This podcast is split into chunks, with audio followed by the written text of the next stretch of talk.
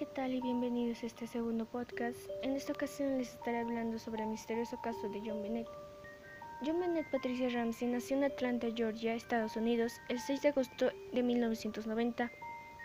Fue una reina de belleza infantil, por lo cual era muy conocida. La pequeña fue hallada muerta en el sótano de la casa de sus padres, ocho horas después de haber denunciado su desaparición y tras la aparición de una nota de rescate. El caso ganó atención cuando no se presentaron cargos contra ningún sospechoso. Después del hallazgo del cuerpo de la niña, se concluyó que había sido asesinada. La autopsia reveló una contusión severa en el lóbulo temporal derecho de su cráneo y pequeñas marcas en su espalda que podrían atribuirse a un arma de electrochoque. El 25 de diciembre de 1996, la madre de John Bennett descubrió que ella había desaparecido después de hallar una carta de rescate de dos páginas en la escalera de la cocina. En la nota se exigían 118 mil dólares, una suma similar a un bono que su marido recibía cada comienzo de año. John y Patsy Ramsey llamaron a la policía, desobedeciendo las especificaciones instrucciones que a los padres los habían dado. No, habían, no debían contactar ni a las autoridades ni a ningún familiar o amigo.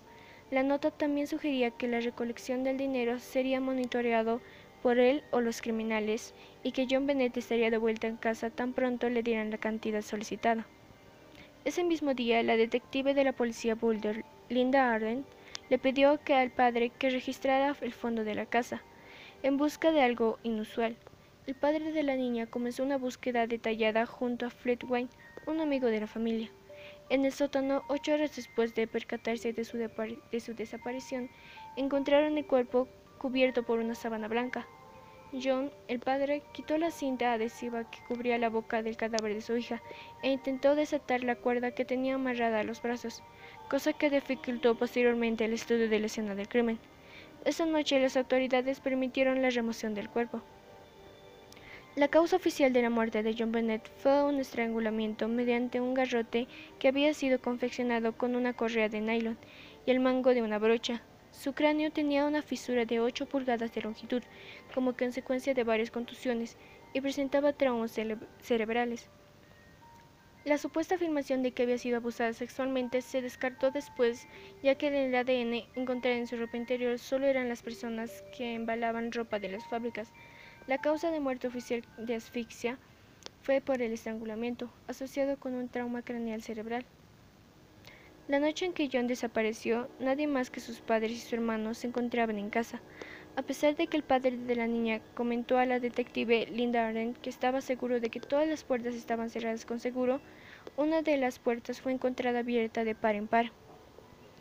En una de las habitaciones, una ventana fue encontrada abierta, con el vidrio roto, cosa que no representa una prueba concluyente pues también John Ramsey afirmó que era posible que él mismo hubiera roto aquel vidrio accidentalmente unos meses antes. Además, se descartó que alguien entró, ya que en la ventana del sótano se encontraba una telaraña intacta. Si alguien hubiese entrado o salido por la ventana, la telaraña no habría estado ahí. Desde el comienzo de la investigación llamó la atención de las autoridades la actitud defensiva que habían sido los padres. Asimismo, su hermano Burke, quien siempre había vivido a la sombra de su famosa hermana, se consideró sospechoso, a pesar de que en el momento del asesinato tenía tan solo nueve años. Esto a raíz de un posible resentimiento que podía albergar. No obstante, quienes lo conocían aseguraban que fue siempre introvertido y tímido, y el hecho de no ser el centro de atención no le agraviaba en lo más mínimo.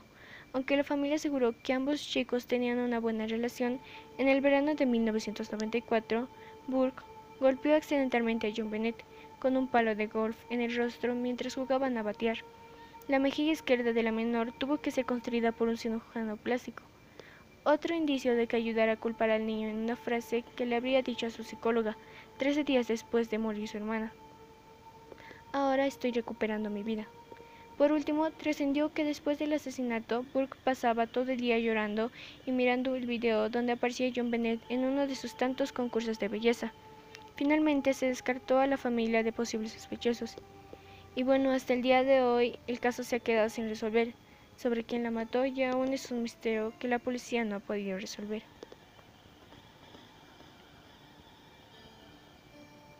Y bueno, eso fue todo por hoy. Espero que te haya gustado y bueno, hasta la próxima.